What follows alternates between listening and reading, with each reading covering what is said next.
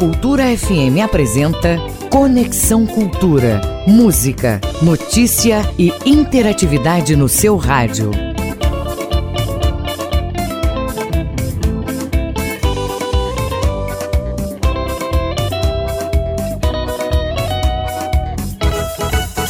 Não esqueçamos que muitas das nossas discórdias partem de emoções negativas, como os ciúmes, as rivalidades ou o desprezo. Costumamos fazer de uma pequena diferença de caráter um abismo intransponível. Vemos inimigos em todas as partes e imaginamos intrigas contra nós em todos os lugares. É evidente que enquanto mantivermos estas atitudes negativas ou as reavivemos continuamente, a concórdia não passará de um sonho distante. Entre os antigos romanos, a concórdia era uma divindade que velava pelo carinho e pela fraternidade dos membros de uma mesma família, e protegia a união entre todos os cidadãos de uma região. Ela vigiava e dava um sinal de alerta para nossas consciências, cada vez que se quebrasse a paz, a harmonia ou a cortesia. Ela era a voz inteligente que ajudava a recordar o valor dos nossos laços mais sagrados e dos compromissos assumidos, além de sempre chamar pela conciliação em todos os corações. A grande pergunta que devemos nos fazer é se queremos que seja mais forte em nós o sentimento de concórdia, união e fraternidade ou a morbidez das discórdias reais ou fictícias. Eu sou Lennon Raiol, filósofo da Nova Acrópole Belém. Siga a gente no Facebook, arroba Nova Acrópole Belém. Até a próxima semana. É com você, Kelvis. Muito obrigado, Leno. É isso. É a gente seguir nos pensamentos, nos conhecimentos. Agora, o mais importante de tudo isso é você se autoconhecer, né? Não adianta você querer ouvir muitas coisas se você não tem esse autoconhecimento, que é olhar para o espelho e se autoconhecer dizer até que ponto eu estou fazendo algo que é correto, que é aceitável. Será que eu não posso melhorar isso, não melhorar aquilo? E aí fica o seu critério, mas todo mundo pode fazer, com certeza, essa autocrítica. Esse negócio de achar que eu sou isso, eu sou aquilo, não dá certo. Mas vamos seguir aqui o nosso Conexão 8 horas 13 minutos agora, já já a gente vai repercutir outros assuntos também. E um deles foi um acidente que aconteceu no final de semana ali na Almirante Barroso, com a, ali próximo do, do, do, de onde fica o, o, quartel do Exército. Acho que você que, que anda muito em Belém deve, deve conhecer ali na Tavares Bastos com o Almirante Barroso. Teve um acidente, uma colisão, a mulher saiu do carro para reclamar com o motorista e você não vai acreditar, eu tenho certeza absoluta no absurdo. O motorista do ônibus avançou em cima dessa mulher, passou por cima, arrastou cerca de 20 metros. Essa mulher morreu na hora. Um acidente assim absurdo e que a gente fica se perguntando até onde vai a preparação de vários profissionais. E não falo só de motorista de ônibus, mas né, de várias categorias, inclusive a nossa também. Para você ter uma ideia, daqui a pouco a gente vai falar do assunto da, da visita do presidente. A pessoa que agrediu o jornalista Diogo Pugé parece que é da comunicação. Então, para você ver a preparação dessas pessoas. E aí vai os nossos amigos e amigas da segurança pública, não é todo mundo, gente. Em toda profissão tem gente boa, tem gente ruim. Também a gente não sabe a gravidade, o grau que estava de pressão na cabeça desse motorista. Agora que realmente chama atenção é, a preparação ou o cuidado que cada um de nós devemos ter numa ação como essa. Essa mulher perdeu a vida por uma discussão banal e alguém que estava ali muito estressado sob pressão que acabou avançando com o ônibus. Daqui a pouco tem esse assunto aqui no nosso Conexão Cultura.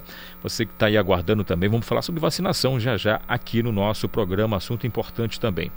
Mas, por falar em saúde, hoje no quadro de nutrição com a profissional Daniele Farias, vamos falar sobre a alimentação pós-Covid. Então, você que de repente foi acometido da Covid-19, como é que funciona, qual a melhor alimentação? Então vamos acompanhar agora no nosso quadro de nutrição. Daniele, muito bom dia para você.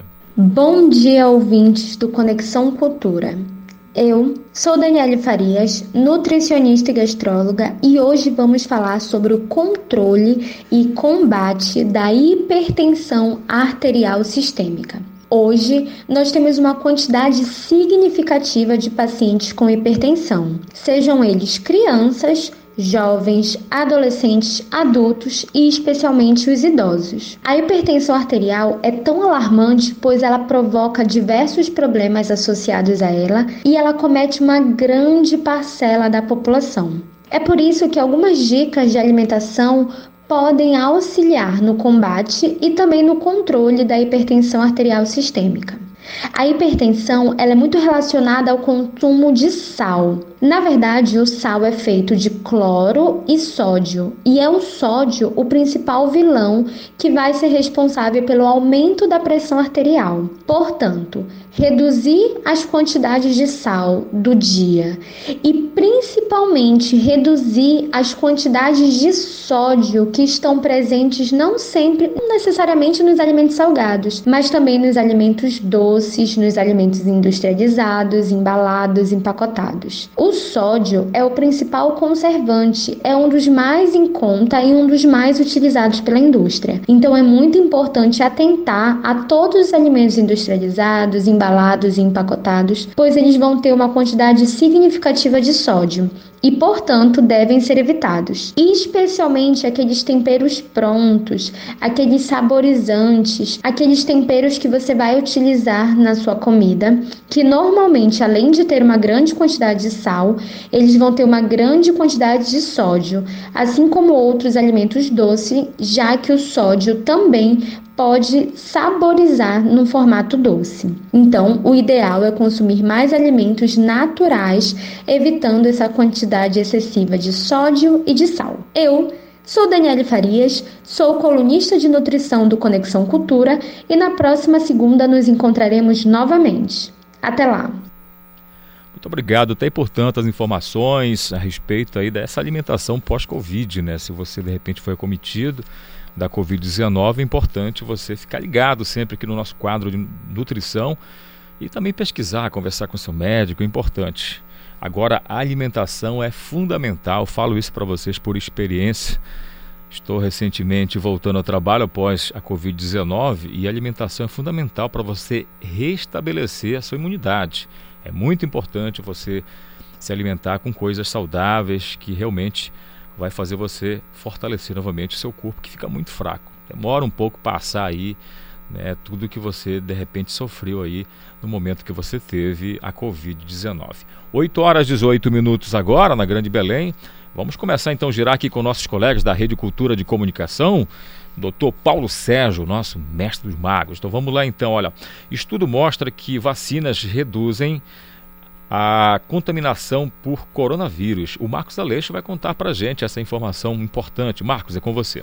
Uma dose de vacinas reduz infecção em até 65%, revela estudo divulgado pela Agência Brasil a probabilidade de ser infectado pelo novo coronavírus diminui drasticamente após a inoculação da primeira dose da vacina Pfizer BioNTech ou da AstraZeneca Oxford. A informação de um estudo britânico que conclui também que a primeira aplicação dessas vacinas protege tanto pessoas mais velhas e mais vulneráveis quanto os mais jovens e saudáveis. O trabalho conjunto é da Universidade de Oxford descobriu que há forte resposta imunitária em todas as faixas etárias depois da primeira primeira dose de uma dessas vacinas. Segundo estudo divulgado eh, em pré-publicação, na última sexta-feira, as inoculações tanto com a vacina da Pfizer quanto da AstraZeneca foram tão eficazes em indivíduos com mais de 75 anos ou em pessoas com problemas de saúde latentes, quanto também em pessoas mais novas e ou mais saudáveis. O estudo inclui um dos artigos que ainda não foram revistos e ele é baseado em testes realizados em cerca de 370 mil pessoas da população do Reino Unido. E já é um dos maiores feitos até hoje, uma vez que fornece mais evidências e um cenário real sobre as vacinas usadas em território britânico e também a sua eficácia contra a infecção SARS-CoV-2. Os pesquisadores indicam que, ao reduzir as taxas de infecção, as vacinas não vão apenas prevenir as internações hospitalares e as mortes por Covid-19, mas também permitir a quebra das cadeias de transmissão e, assim, reduzir o risco de um potencial ressurgimento da doença, à medida que o Reino Unido vai aliviando também estas restrições. Tomara que essa notícia também chegue para cá, para o Brasil e também, claro, para o nosso estado. Marcos Aleixo para o Conexão Cultura. Muito obrigado, Marcos Aleixo. Daqui a pouco tem outras informações aqui no nosso Conexão Cultura, 8 horas 21 minutos. Vou falar agora por telefone ao vivo com o presidente do Sindicato de Jornalistas do Pará, o nosso querido Vito Gemac, que está no telefone. Vito, muito bom dia para você, tudo bem, amigo? Bom dia, Kelvis, tudo bem? Muito prazer falar com você. Vamos lá, Vitor. A gente meu. abriu o programa aqui falando a respeito do que os nossos colegas da imprensa tiveram de ofensas e inclusive até agressões na visita do presidente à capital Belém, que veio na sexta-feira, na última sexta-feira. Infelizmente, né, de forma lamentável, tivemos aí esse tipo de situação de violências pela imprensa de vários veículos aqui do estado do Pará. E você, enquanto presidente do sindicato, se posicionou através de nota. E eu queria saber de você o que, que o sindicato está tomando de providências em relação a esse caso que aconteceu na vinda do presidente aqui na capital Belém na última sexta-feira. É, primeiramente, novamente, bom dia, Kelvis, e bom dia a todos os ouvintes da Rádio Cultura. Eu agradeço ao espaço. É, eu acho que nós, como sociedade, temos que discutir sempre que uma agressão a jornalista, seja uma ameaça, seja né, uma agressão física, ela ocorra. É, a agressão ao jornalista ela não é só uma agressão a uma pessoa, mas é uma agressão ao Estado democrático de direito. É, nós sabemos que o jornalismo ele é essencial para informar as pessoas, para informar as mazelas da sociedade, para fazer a sociedade discutir. Nós vivemos nessa sociedade democrática. Infelizmente, na última sexta-feira, na visita do presidente Bolsonaro, os seus aliados, seus apoiadores, ameaçaram toda a imprensa. Eu nunca tinha visto isso na minha vida. Né? Eu sou repórter também, né? trabalho na imprensa. Eu nunca tinha visto essa, essa tentativa de cerceamento à liberdade de expressão, a reportagens, aos repórteres, aos profissionais, de maneira tão generalizada e tão grave. Né? Nós tivemos relatos de que todas as, as emissoras foram ameaçadas, todos os veículos foram ameaçados. Ah, o caso mais grave aconteceu, inclusive, com o repórter da, da TV Cultura, o Diogo Pugé, e nós, a partir do momento que soubemos de todas essas situações, entramos em contato né, com as pessoas, estamos buscando e, e, e conversando para elas nos repassarem vídeos e fotos dessas, desses possíveis agressores, desses suspeitos. É, nós colocamos o sindicato é, e a Comissão de Liberdade de Imprensa da OAB, que é um grande parceiro nessa luta contra esse tipo de agressão e contra esse tipo de cerceamento, nós colocamos à disposição de todos os profissionais. O Diogo, nós vamos acompanhá-lo, no caso ele vai fazer uma, uma, um boletim de ocorrência, nós vamos acompanhar com a nossa assessoria jurídica né, e pedimos para que todos aqueles repórteres e colegas que se sentiram ameaçados, se sentiram cerceados, a nos procurarem né, para nós tomarmos as medidas cabíveis. Além disso, nós estamos discutindo internamente na diretoria para, junto com a nossa assessoria jurídica, buscarmos o Ministério Público Federal né, para que se investigue né, quem são essas pessoas, se é um grupo articulado, né, porque não é, não é uma coisa é, banal o que aconteceu, se, se está se naturalizando a agressão, se está naturalizando a violência. E nós, como entidade de, de classe representativa do jornalismo, não podemos deixar que isso ocorra. Agora, é, Vitor, a gente vem acompanhando que não foi só um caso isolado aqui no estado do Pará, também a nível de Brasil. A gente vem acompanhando que o trabalho hoje do jornalista está ficando muito complicado por conta dessa intolerância de pessoas que não aceitam. A gente respeita a opinião das pessoas de fora, mas que, de modo geral, né, as ameaças, as agressões, inclusive até mortes, vêm acontecendo de forma recorrente. Como é que o sindicato do jornalista do estado do Pará vem conversando com outros sindicatos e também né, com o órgão federal que é responsável e que consegue ali, de repente, conversar com outros órgãos né, de segurança, até também tribunais de justiça, para tentar ver uma forma de coibir e principalmente responsabilizar essas pessoas que estão dando esse tipo de mau exemplo para o mundo todo. Hoje o Brasil ele já milita de forma negativa como um dos países complicados de exercer o direito da informação. Sim, É, a Federação Nacional dos Jornalistas, a qual nós somos associados, né, todos os sindicatos do Brasil são associados, ela já faz um relatório, né, um relatório anual, justamente sobre esses casos de violência. Né, e no último ano, o inclusive, né, para você ter uma ideia, o presidente Bolsonaro foi a pessoa que mais agrediu e mais ameaçou os jornalistas, né, verbalmente, e em todas as entrevistas, praticamente, ele culpa a imprensa, culpa os repórteres pelo que acontece no Brasil, como se a imprensa fosse a responsável por isso. E isso, no, nosso entendimento, reverbera para toda a sociedade, principalmente para os apoiadores dele. Né? Não é à toa que isso ocorreu na visita dele aqui com os apoiadores. Né? Quando o presidente outorga e dá autorização né, para agredir a imprensa, os seus apoiadores se sentem no direito de fazer isso, sentem inclusive no dever. É, a federação tem, não posso falar pela federação porque eu não faço parte, mas pelo que eu conheço, tem feito esse relatório e a gente tem discutido. A gente vai, inclusive, é, organizar o, o, Congresso Nacional dos Jornalistas. Isso, inclusive, deve ser uma das principais pautas né, do, do Brasil todo. É, ao concomitante a isso, nós já estamos em, nós estamos sempre em contato com outros sindicatos, né, mas é, uma das uma das dificuldades, Kelvis, é porque muitas vezes os repórteres, os jornalistas, eles não fazem essa denúncia formal. É, hoje nós vamos estamos reforçando para todos fazerem essa denúncia, para que conste né, um, um boletim de ocorrência, para que conste algo formal, para que o Estado possa é, é, entender e, e ter aquela ocorrência, para que as medidas cabíveis e legais sejam feitas. É, a gente, é, às vezes a gente sofre uma agressão, isso é, acho que em toda a sociedade sofre, sofre uma humilhação, algo assim, e a gente não procura os nossos direitos. Nós temos que começar a procurar os nossos direitos e aí o sindicato entra com a sua assessoria jurídica, entra com o seu apoio institucional é para cobrar o Estado, cobrar os órgãos de segurança, os órgãos da justiça, é para que essas pessoas sejam punidas. Né? Então, é, como entidade, a gente pede e, e a, aos jornalistas e aos profissionais da imprensa para que formalizem essa denúncia, né, que o sindicato vai dar total apoio. É isso, é fazer a denúncia para que possa ser cobrado por parte de quem de fato e de direito pode também responsabilizar essas pessoas que muitas das vezes se excedem e acabam ceiciando o direito de liberdade de expressão do jornalista que está previsto em lei, não é isso? Mas muito obrigado pela sua participação, é, Vitor Gemac, que é o presidente do Sindicato de Jornalistas Profissionais do Estado do Pará.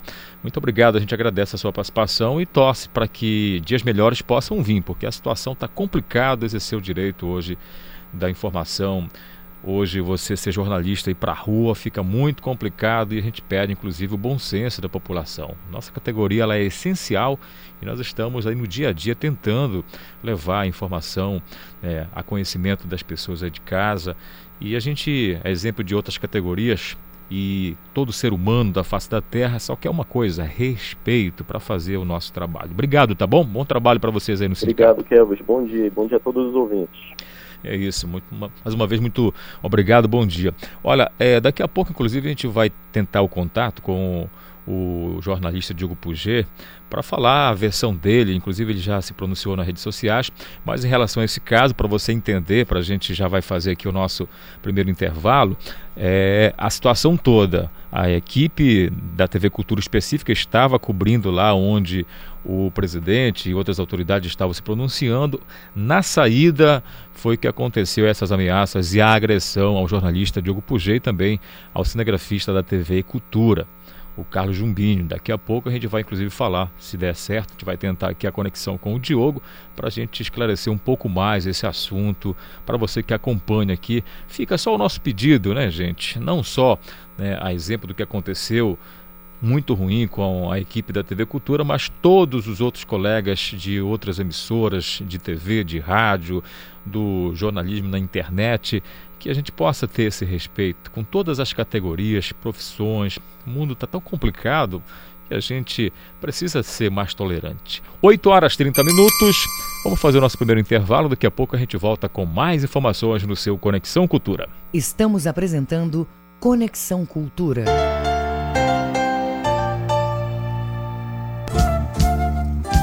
ZYD 233, 93,7 MHz. Rádio Cultura FM, uma emissora da Rede Cultura de Comunicação. Fundação Paraense de Rádio Difusão, Rua dos Pariquis, 3318. Base operacional, Avenida Almirante Barroso, 735, Belém, Pará, Amazônia, Brasil.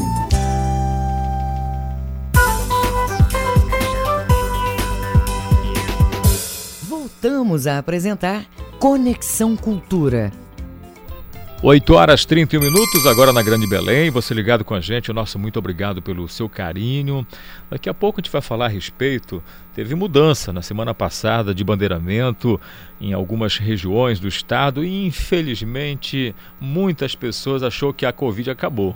E aí procuraram praias, várias festas, ou seja, uma situação lamentável que a gente fica muito triste porque não acabou a pandemia.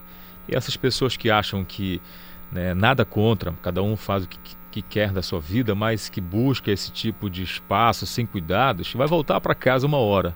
E aí que mora o perigo. Daqui a pouco a gente vai falar sobre isso, porque teve também fiscalizações por parte dos órgãos de segurança do governo do estado em vários pontos, praias, balneários, e o que se viu foi justamente esse tipo de situação totalmente muito irregular, porque o decreto continua ainda, né? mas é preciso respeitar algumas situações, alguns pontos. Mas parece que o povo não está nem aí.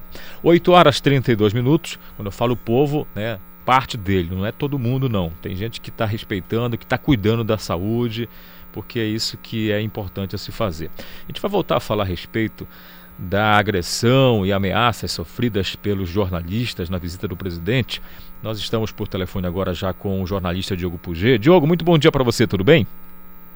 Oi, Kelvis, tudo bem? Bom dia para você, bom dia a todos os ouvintes da Rádio Cultura. Vamos lá, Diogo. Agora há pouco eu conversei com o presidente do Sindicato do Jornalista do Pará, que falou um pouco a respeito das agressões é, sofridas, né? E essas agressões uma delas foi física com você, outras foi de palavras, ofensas para vários colegas da imprensa que estavam cobrindo a visita do presidente na última sexta-feira aqui na capital, Belém. E você foi o jornalista que sentiu na pele aí essa agressão física, além de agressões verbais. Conta pra gente, pro pessoal que ouve agora o nosso Conexão, o que foi que aconteceu, como foi que tudo isso teve início. Então, Gelvis, é, para que as pessoas consigam entender a situação toda, é, a gente precisa explicar certinho é, que a comitiva do presidente, ela desceria na base, é, base aérea de Belém, né, que fica ali na Arthur Bernardes, e de lá, de carro, ela iria se caminhar para um depósito de suprimentos, onde seria entrega simbólica de cestas básicas. O que, que aconteceu? Fake news circularam é, nas redes sociais e muitas pessoas foram à frente desse depósito na tentativa de receber as cestas de alimento lá. O que não iria, assim, o que não estava no planejamento do governo, essas cestas não seriam entregues, apenas duas famílias iriam receber simbolicamente. Por se tratar de um programa social, você precisa fazer cadastro, você precisa ter todo um procedimento burocrático para que você receba a sua cesta. Só que as pessoas a gente entende, é né? um momento que o país atravessa, as pessoas com fome, as pessoas necessitadas, e todo mundo veio para lá na tentativa de receber essa cesta. Quando a assessoria do governo percebeu que aquilo ali poderia virar é, uma situação de tumulto, uma situação de protesto, eles mudaram totalmente a programação. O Bolsonaro desceu na base aérea e ficou na base aérea. Só que na base aérea, em frente ao portão é, é, da base aérea só estavam os militantes, só estavam os apoiadores do Bolsonaro. Beleza. Quando a gente se deslocou de volta do depósito para é, a base aérea, é, hoje a cobertura presencial ela está muito limitada, quer dizer, a gente, a gente tem experiência um pouquinho, é, tenho 12 anos de imprensa, e em outras situações, assim, eu, assim, levando em consideração que a imprensa precisa ser livre, a gente sente um pouquinho hoje que a gente é muito limitado em só fazer aquilo que eles determinam. Por exemplo, vou dizer para você, quando a gente entra no quartel, a gente obedece o, o, as regras do espaço, eles te colocam numa sala fechada onde você não pode sequer sair da sala, a não ser que você tenha uma necessidade muito grande, tipo, ah, preciso ir no banheiro com urgência, é agora. Aí você pega, sai da sala, eles te acompanham, você vai no banheiro e volta. Mas, por exemplo, é, na agilidade, na tentativa de é, dar celeridade ao processo da reportagem, de deixar já gravado um off, uma passagem de vídeo, que é quando o repórter aparece, você não pode fazer nada disso, nada. Apenas registrar quando o Bolsonaro estava lá falando, acompanhado dos seus ministros. A gente tentou por diversas situações é, gravar lá na frente, tentar agilizar o que fosse possível da nossa reportagem, mas isso não foi permitido. Quando nós terminamos a cobertura do, da fala do Bolsonaro, nós fomos para o lado de fora, eu falei assim para o nosso, nosso cinegrafista, falei, Julinho, vamos gravar, que é o Carlos Augusto, né? Vamos gravar aqui a minha passagem. E eu comecei a explicar cronologicamente o que aconteceu, o que estava previsto para um espaço, mudou para o outro, isso virou insatisfação das pessoas que foram buscar as cestas básicas, e, assim, pessoas ficaram, eu usei esse, exatamente esse termo, é, é, Kelvin, insatisfação. Eu não falei nada além disso, ou seja, só explicando o que aconteceu. Aí o cara, assim, o que me deixa mais é, triste por toda a situação é que as pessoas hoje, é, nessa disputa política, elas sequer conseguem te ouvir, elas sequer conseguem conversar. Eu tive a oportunidade de chamar ele, né, falei assim, cara, ouve o que eu tenho para falar, ouve minha, a minha matéria, o texto é esse aqui, não tem nada de mentira. É porque tu és Aí eles começaram a hostilizar a nossa equipe. É, porque tu és comunista, porque tu é do partido tal, porque tu é não sei o quê. Ou seja, começaram a ofender a gente, sabe, de uma, de uma certa forma, assim, que vai te deixando intimidado com a situação, vai te deixando assustado com a situação. E, assim, outra coisa que me chama a atenção é que as pessoas que estão no contexto, que estão ao redor, elas vão sendo estimuladas a isso, né?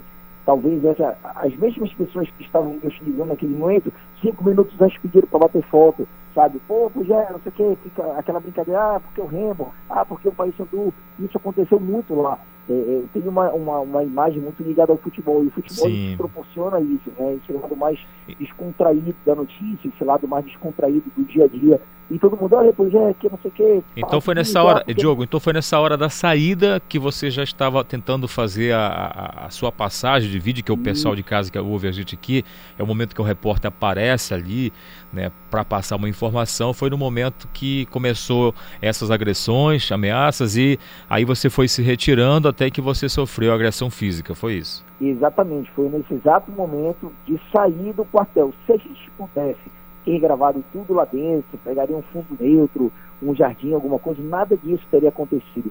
É, se a assessoria do, do, presidente, sabendo desse tipo de situação, é, eu até estava até conversando com os profissionais de imprensa daqui do Pará, às vezes a gente tem, é, assiste o que acontece lá fora e não tinha dimensão de como é a realidade. Por exemplo, o pessoal de Brasília deve passar por isso todo dia. São sim, Paulo, sim. Rio de Janeiro, o presidente agora, passa, né? Sim, agora, agora Diogo, a gente imagina assim que como você disse, é uma situação diferente para quem é uma pessoa que já está militando há muito tempo na imprensa, muito conhecido como o seu trabalho que você apresenta né, em várias áreas do jornalismo, principalmente no esportivo, e de repente sofrer uma situação como essa. Mas a gente agradece muito né, por você né, ter erguido a cabeça, apesar de tudo isso, você fechou lá tudo aquilo que foi, você foi fazer, fechou seu trabalho e a gente recebeu, a gente que faz parte aqui da fundação, né, da Funtelpa, tanto na rádio como na TV, é, várias mensagens e você deve ter recebido bastante também, inclusive outros órgãos de imprensa a nível nacional é, fizeram registro, algumas notas também de órgãos de imprensa também emitiram notas falando a respeito do caso. Isso tudo dá com certeza uma certa tranquilidade para seguir de cabeça erguida a cobertura jornalística. Como nós falamos agora há pouco com o presidente do Sindicato dos Jornalistas do Pará, não está sendo fácil, mas as medidas serão tomadas em relação a esse caso, né, que infelizmente aconteceu. E a gente lamenta muito, profundamente, e parabeniza você pela atitude sua, do nosso cinegrafista, da nossa equipe, da TV Cultura, de não baixar a cabeça, seguir fazendo o trabalho, claro, com essa nota lamentável que aconteceu. A gente agradece mais uma vez a sua participação aqui, Diego, e o seu relato, importante. Afinal, foi você que sentiu na pele aí é, essas ameaças e principalmente essa agressão física na última sexta-feira. Tá bom, amigão? Vida que segue. Beleza, Vamos torcer para que dias melhores possam vir. A, o espaço para a gente poder falar um pouquinho. Eu acho que é isso. Nosso trabalho é, é se levar em consideração o empurrão, talvez seja algo, entre aspas, tá? Algo mais simples. Foi apenas um empurrão. Só que, por outro lado, avaliando todo o contexto, é uma categoria que está sendo agredida, é uma categoria que está sendo limitada, e isso não pode acontecer. Como eu disse no meu posicionamento, que eu até postei nas redes sociais, é, vou continuar fazendo o meu trabalho, independente de quem esteja no foco da notícia. Acho que jornalismo é isso, você precisa ser parcial, é, dentro dos fatos, respeitando tudo, ouvindo todos, e independente de quem estiver no foco da notícia, a gente vai continuar noticiando, que eu acho que esse é o nosso papel através da, da TV Cultura. E só me permita, Kelvin, rapidinho, aproveitando o espaço, eu queria agradecer publicamente também a rapaziada da Polícia Militar, Guarda Municipal, que na hora lá é, presenciaram o contexto, viram toda a situação, chegaram, deram total apoio, abraçaram a gente e foram nos acompanhando até o carro, garantindo a nossa integridade, é, não só minha, mas também do Carlos Augusto, que é o nosso cinegrafista, que é o pessoal da Polícia Militar. O meu mundo fica aqui, meu muito obrigado. Tá certo. Muito obrigado, Diogo. A gente agradece mais uma vez a sua participação e força aí, amigão. E procure os seus direitos também é, junto com o sindicato aí e em nome também do nosso jornalismo aqui, a gente né, está à disposição e com certeza junto aí na busca de dias melhores, na cobertura jornalística, não só no Pará, mas também no Brasil e no mundo. Afinal, o respeito é fundamental em todos os aspectos. Valeu, obrigado, tá bom? Bom dia, Kelly.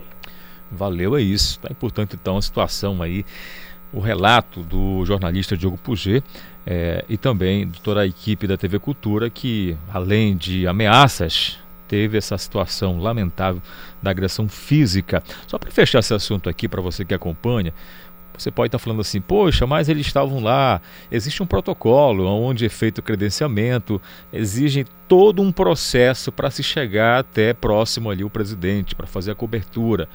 E isso tudo foi respeitado pelos jornalistas, pela equipe da TV Cultura. Infelizmente, a opinião de outras pessoas também a gente leva em consideração. É importante que você possa emitir seus comentários, sua opinião.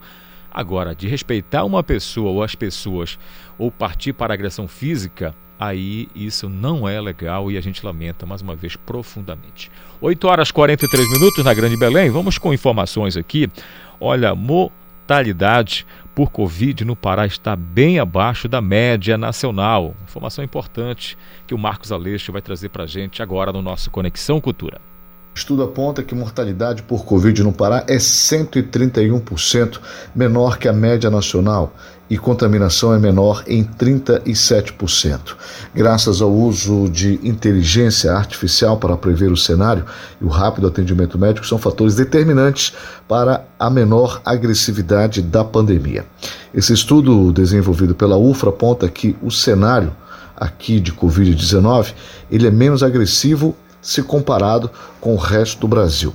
Essa análise do índice de mortalidade demonstra que no território aqui do nosso estado a doença é menos letal e no apanhado geral deu um percentual de 131,03%, que é a média nacional.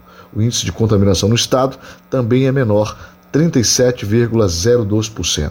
Ainda de acordo com a UFRA, a menor agressividade do novo coronavírus no Pará está diretamente associada ao amplo atendimento médico disponibilizado pelo governo do estado e também ao uso de ferramenta de inteligência artificial que analisa diferentes indicadores para prever cenários e demandas dos serviços na rede pública de saúde, como leitos clínicos e também de unidade de terapia intensiva UTI. De acordo com o levantamento, o índice de infecção infecção da Covid no Pará, considerando aí a projeção por 100 mil habitantes, está no patamar de 30,27% novos casos dia, enquanto a média nacional é de 44,07% de casos. Já quanto ao índice de letalidade, de morte, no caso que estamos falando aqui, o Pará apresenta 0,87 de óbitos, enquanto a média nacional é de 2,01. As projeções também consideram, neste caso, o cálculo por 100 mil habitantes. Né? Os dados desenvolvidos e analisados pela UFRA são utilizados também pelo Comitê Técnico e Científico, criado pelo Governo do Estado e liderado pela Secretaria de Estado de Saúde Pública, CESPA para avaliar as ações realizadas para enfrentamento à pandemia. Dentre as ações estão a abertura de leitos, manutenção e abertura de hospitais de campanha e decisões sobre bandeiramento nas regiões de saúde que regulam o funcionamento das atividades econômicas. Marcos Aleixo para o Conexão Cultura. Obrigado, Marcos Aleixo. 8 horas 46 minutos. Daqui a pouco vamos saber como foi a festa do Oscar 2021. O nosso produtor Pedro Valdez já está preparando e organizando, já já vai contar para a gente como foi aí a premiação que aconteceu ontem à noite, noite de gala para o cinema mundial. Mas agora vamos com o nosso primeiro bate-papo. A madeira retirada para fazer a lenha destinada à produção de farinha na cidade de Bragança pode ser uma fonte escassa na natureza daqui a alguns anos e também contribuir para o desmatamento nacional. Por isso, em 2018, a Ematé criou o projeto Roça de Lenha, que tem por objetivo utilizar lenha de outros tipos de árvores que não geram danos ao meio ambiente. A gente vai conversar sobre esse assunto com o engenheiro florestal e supervisor da Imaté, Alain Maral. Alain, muito bom dia para você, tudo bem? Bom dia. Vamos lá, Alain. Como esse projeto Roça de Lenha pode evitar que os produtores de farinha venham a passar dificuldades em suas produções? É, novamente, bom dia a todos, em nome da nossa presidente Lana Santos, né? A gente quer agradecer o convite é, da, Rádio Cultura para a gente estar tá dando essas informações em relação a esse projeto que nós estamos desenvolvendo aqui é, na, na, no, no Nordeste Paraense, mais propriamente no município de Bragança. Então, a, a, a ideia do, do, projeto Rota de Lenha, ele foi idealizado pelo nosso é, engenheiro agrônomo Adriano Paixão, né? Isso começou no ano de 2018, né, que ele foi que ele fez essa a primeira unidade é, experimental, né? E isso se, se deve né, ocorreu devido a já o nosso, a nossa preocupação em relação à falta dessa lenha, né?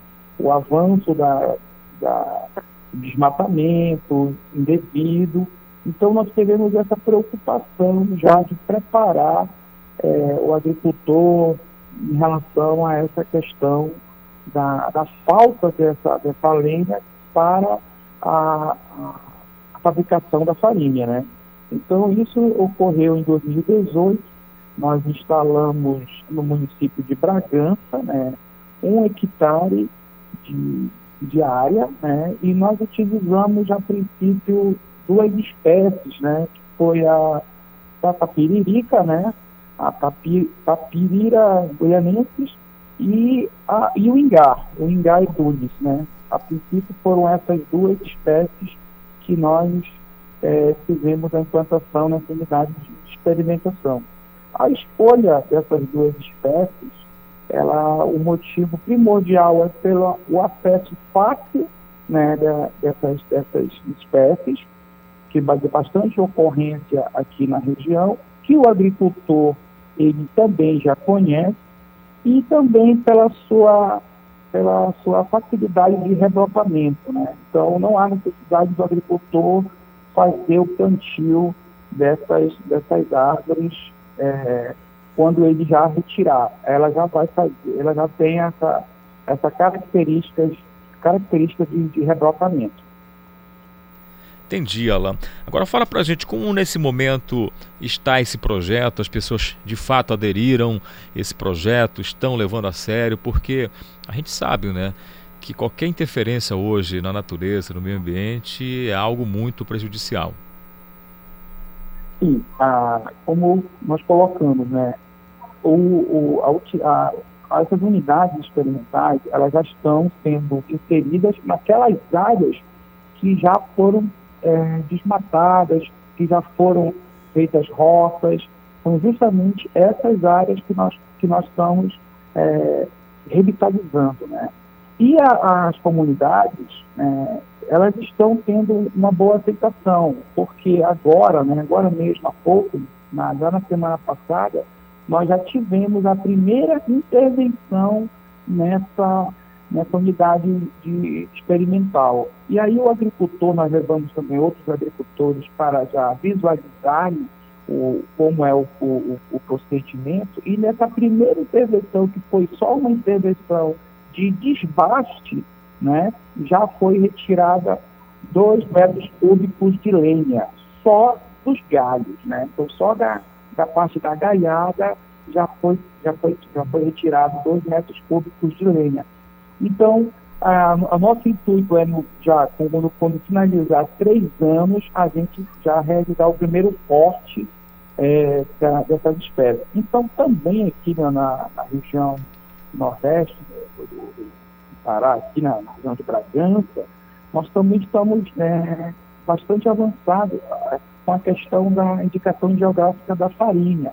E também a nossa preocupação como empresa de assistência técnica e extensão rural, que o nosso foco é o agricultor familiar, o atendimento, é justamente isso.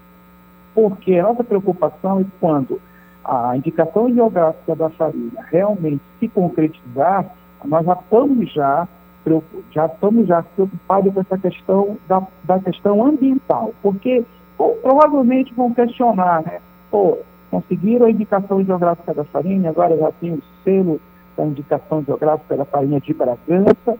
E o processo? Como é que é feito a fabricação dessa farinha? De que forma isso ocorre? Então, é, a gente já tem essa preocupação, que é justamente quando vi esse questionamento em relação como a, faz a torra da farinha, né? Então, já temos esse banco energético, que nós denominamos ele de roça de lenha, para a, a, a facilidade né, do, do, agricultor ter o uso da, da, das palavras, né?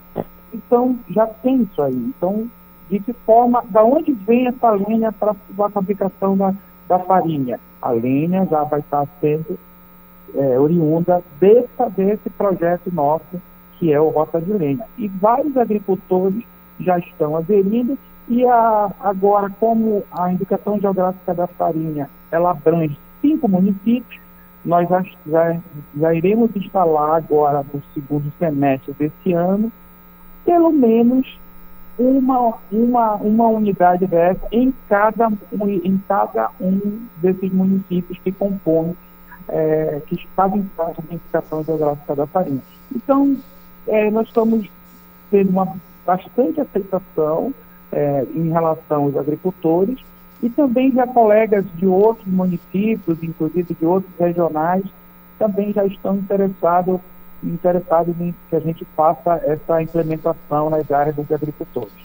Certo, isso é importante, né? Acho que a colaboração das pessoas diretamente que é, precisam ter essa consciência é muito importante. Agora, um projeto que nós estamos falando de Bragança, mas esse projeto ele pretende também seguir para outras regiões também, porque em outros locais, por exemplo, Cametá também é muito forte na produção da farinha e tantos outros aí. É, é há essa conversa já com outros municípios também em relação a, a esse programa, esse projeto importante, né, que não vai agredir de maneira direta assim o nosso meio ambiente?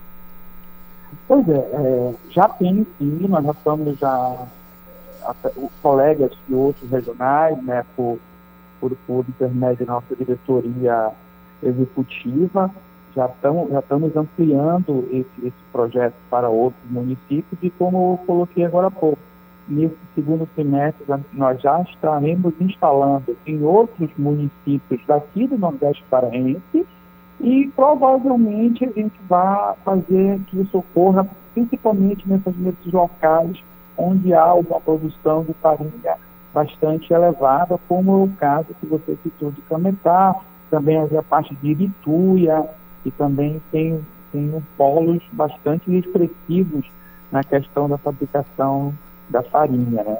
E, novamente, a gente volta a repetir, a nossa visão é justamente a questão ambiental, é para a gente já tirar essa questão do passivo ambiental dos nossos agricultores que eles possuem na área deles. Então, esse projeto é um projeto inovador que nós, como extensão rural, é, nós temos essa preocupação da questão ambiental. O foco principal desse projeto é a questão ambiental, mostrar para o agricultor que ele não precisa mais desmatar novas áreas para obter a, a lenha. É buscar, buscar o equilíbrio, né? Isso, buscar o equilíbrio com a natureza, né? É você, é você é, é, é fazer a produção em equilíbrio. Isso é muito importante. Eu quero agradecer a sua participação aqui, Alain Amaral. Muito obrigado e essa parceria de sucesso com a Rádio Cultura FM, o programa Conexão Cultura com a Emater todas as segundas-feiras com assuntos importantes e falando agora, né, hoje, desse projeto também muito importante de equilíbrio, como você falou agora há pouco, onde né, está sendo pensado no meio ambiente, que hoje é uma discussão tão importante que nós devemos ter. Muito obrigado e sucesso no projeto, tá bom? A gente agradece novamente aí para vocês e nós estamos aqui à disposição, nós estamos aqui no Regional de Capanema, também nós temos a nossa sede em Marituba e os interessados que quiserem conhecer o projeto podem entrar em contato com a gente, quiserem fazer a visita já na, nas unidades que já estão implantadas, também terá uma grande satisfação recebê-los. Tá certo. Muito obrigado, então, mais uma vez aí, agradecendo o Alain Maral, engenheiro florestal, supervisor também da Ematé em Capanema. Capanema, um grande abraço para todo mundo aí em Capanema que acompanha aqui a nossa programação. Olha, um incêndio atinge casarão antigo no bairro do Marco, aqui na capital, Belém. Um incêndio de grande proporção atingiu é, o prédio onde funcionava o Instituto dos Educadores de Belém, no bairro do Marco, como eu disse, no final da tarde de ontem. O casarão antigo fica na esquina da Travessa Nes Pinheiro com a Avenida Almirante Barroso. A Prefeitura de Belém informou que não houve feridos e o fogo não atingiu outros prédios próximos. Atualmente o prédio estava fechado, o espaço não tinha uma utilização definida. E, portanto, ainda bem né, que ninguém ficou ferido. Agora é tomar cuidado, né? Casarões antigos fechados, leva esse perigo. Vamos direto para a redação, 8 horas e 57 minutos. Agora falando com nosso querido Marcelo Alencar. Marcelo, muito bom dia. É, teve operações é, aqui na capital Belém, é, os órgãos de segurança fiscalizando a respeito aí do funcionamento. Nós tivemos mudança de bandeiramento, mas parece que muita gente acabou não respeitando aí o decreto. É isso? Bom dia para você, essas informações. Bom dia, Kelvin Janieri. Bom dia também para todos os ouvintes do Conexão Cultura. Solidariedade ao Pugé pelos atos sofridos né, que aconteceu com ele. E a gente é, faz a nossa menção de solidariedade ao repórter e também a todos os jornalistas que sofrem esse tipo de, de situações no cumprimento do seu dever, da sua obrigação. Kelvin, a operação State Care, ela continua e antes de começar a divulgar a nota, é importante frisar, como repórter que sou, que ontem, é, neste domingo, eu fiz é, várias vistorias em vários estabelecimentos comerciais da região metropolitana de Belém, de maneira muito sucinta, muito poderada, muito respeitosa, mas eu pude observar é, em alguns dos estabelecimentos que eu visitei que a maioria, tanto dos proprietários como dos funcionários estavam sem máscara. Isso incentiva também que os clientes e outras pessoas que vão até os estabelecimentos não usem é, a máscara. E você acabou de falar agora há pouco em relação à questão do cumprimento do decreto. É importante frisar para as pessoas que houve aí a mudança de, de bandeiramento, é, nós estamos agora em laranja, mas os cumprimentos e as normas é, da, do Ministério da Saúde, da CESPA, da Prefeitura e do Governo do Estado, é, da OMS, continuam. O uso de máscara é obrigatório. É, é importante que as instituições ofereçam a aplicação do álcool em gel na entrada e na saída e a manter o distanciamento social. É por isso que a operação State Care, é, sete estabelecimentos comerciais foram fechados em Belém por descumprirem com as normas sanitárias estabelecidas no decreto governamental em combate à proliferação da Covid-19. O governo está ajudando, ele mudou o bandeiramento em virtude da diminuição né, de, casos, é, a oferta de leito aumentou, mas é importante que as pessoas continuem é, mantendo as normas e, e, e cumprindo o decreto. Os flagrantes ocorreram na Operação State Care, coordenada pela Secretaria de Segurança Pública e Defesa Social do Estado do Pará, SEGUP. A operação fiscalizou bares e restaurantes no período da noite e, segundo a SEGUP, houve registro de aglomerações e não uso de máscara nos locais. Sabemos que as pessoas precisam voltar a exercer suas atividades comerciais, Porém, outras extrapolam nesse direito e acabam prejudicando as demais. Por conta dessa postura irresponsável, tivemos que atuar de forma firme, enérgica. Muitos destes já foram orientados, fechados, multados e ainda assim insistem em funcionar, permitindo a aglomeração de pessoas. Destacou e explica o secretário de Segurança Pública, o Alami Machado. E, infelizmente, por um, paga todos, né? Da outra vez o governo frouxou e as pessoas, algumas pessoas acabaram é, deixando de usar máscara, não aplicavam mais o álcool gel, é, se, mantinham, se mantinham em aglomerações, é, faziam é, festas clandestinas e, infelizmente, voltou é, novamente o índice é, alto de coronavírus. Né? Então é importante que a população entenda que precisamos respeitar as normas. Desde o início das fiscalizações do decreto governamental 800-2020, em 21 de janeiro, até a madrugada deste domingo, dia 25, estabelecimentos comerciais no Estado, destes 1.112 foram intimados, 1.051 fechados, 475 advertidos e 11 multados. Foram registradas ainda 1.898 infrações, sendo 1.235 de pessoa física e 150 de pessoa jurídica. Participaram das ações, de forma conjunta, órgãos de segurança da esfera estadual e municipal, bem como as polícias militar e civil, o Corpo de Bombeiros, as guardas municipais e agentes da Superintendência de Mobilidade Urbana de Belém, CEMOB. Para quem for flagrado durante o período do decreto, descumprindo alguma das determinações sanitárias e previstas, será aplicada multa diária para a pessoa jurídica de 50 mil reais a ser duplicada em caso de reincidência. Já para a pessoa física, microempreendedor individual, MEI, microempresa, ME, e empresa de pequeno porte, EEP, a multa estabelecida é de 150 reais a ser duplicada em caso de reincidência. Marcelo Alencar, direto da redação do Rádio Jornalismo, para o Conexão Cultura, retorna no comando Kelvis Ranieri. Obrigado, Marcelo. Daqui a pouco você volta com outras informações. Vamos fazer mais um intervalo. Daqui a pouco a gente volta com mais Conexão Cultura. Estamos apresentando Conexão Cultura.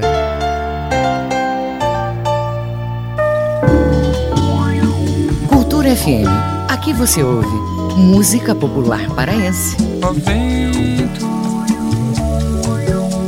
me a vela de sonhos que eu vou partir. Música popular brasileira. Meu coração pulou, você chegou, me deixou assim. Cultura FM 93,7. Pensei que ZYD 233, 93,7 MHz. Rádio Cultura FM, uma emissora da Rede Cultura de Comunicação. Fundação Paraense de Rádio Difusão, Rua dos Pariquis, 3318. Base operacional, Avenida Almirante Barroso, 735, Belém, Pará, Amazônia, Brasil.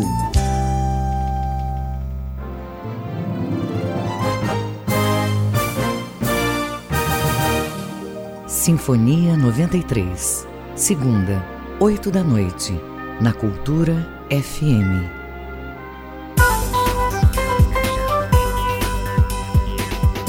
Voltamos a apresentar Conexão Cultura.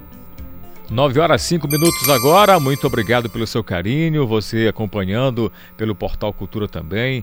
O nosso muito bom dia para você, boa semana para todo mundo. Já já vou falar a respeito do Renda Pará e Fundo Esperança que fazem pagamentos nesta segunda-feira. Se você fez a sua inscrição, foi aprovado, fique atento já já nessa informação. Vamos falar de vacinação agora, né? Belém, uma das capitais mais avançadas na vacinação contra a Covid-19 e já aplicou a segunda dose em idosos de até 60 anos. Mas agora, quais os próximos passos? Para esclarecer sobre essas informações. Vamos bater um papo com o diretor de Vigilância à Saúde da Secretaria Municipal, o Cláudio Salgado. Cláudio, muito bom dia para você, tudo bem? Bom dia, Kelvis. Tudo bem? Obrigado pela oportunidade de falar aí com os ouvintes da cultura. A gente que agradece, até porque a gente fica feliz morando aqui na capital Belém, saber que a nossa capital paraense está bastante avançada no que se refere à vacinação. E aí eu questionei, né? Quais os próximos passos para a gente continuar nesse sucesso, nessa boa notícia? Conta para gente. É, como você falou, é, nós conseguimos finalizar na quinta-feira praticamente todos os idosos acima de 60 anos, só ficaram para receber a segunda dose cerca de 25 mil deles que fizeram AstraZeneca e não Coronavac, e aí a AstraZeneca tem um tempo um pouco maior, eles vão receber a segunda dose no dia 16 de junho, mas já está tudo programado, né? Então nós vacinamos é, 210 mil idosos, e desses 210 mil, só esses 25 mil que não receberam a segunda dose, mas não receberam simplesmente porque o tempo ainda precisa passar para que a gente faça a segunda dose. Então essa é a situação atual. É, nós conseguimos chegar em quase 50 mil profissionais de saúde, o que também é bastante significativo e ultrapassa a nossa meta, que era 48 mil, mas com a adição uh, de, de, novos profissionais de saúde uh, uh, pelo Ministério da Saúde, esse número passa para 68 mil. Então, ao mesmo tempo que nós vamos entrar nas comorbidades, e como você bem falou agora e perguntou quais seriam as próximas etapas, ao mesmo tempo que a gente faz uh, as comorbidades, e faremos assim que chegar a vacina nova, nós uh, vamos continuar vacinando ainda os profissionais de saúde. Então, a próxima etapa realmente são as comorbidades. Certo, Cláudio. Agora vamos falar o que se deve a, a, esse sucesso, esse passo importante que Belém está dando a nível de Brasil a gente vem acompanhando o trabalho de vocês, um trabalho de logística bastante eficaz. Mas fala para gente os bastidores aí das aplicações, dessa logística que vocês estão fazendo para conseguir alcançar a essas pessoas e esses números positivos. É, nós, nós fizemos alguns parâmetros, né? Eu acho que é importantíssimo que você tenha parâmetros bem claros, inclusive para quem está trabalhando com a gente, nossos colaboradores entenderam isso, né? As enfermeiras, os técnicos de enfermagem, os auxiliares, enfim, todo mundo que está trabalhando com a gente entendeu isso, que nós é, não queremos e, e, não necessitamos ter aglomerações né, né, nos nossos pontos de vacinação.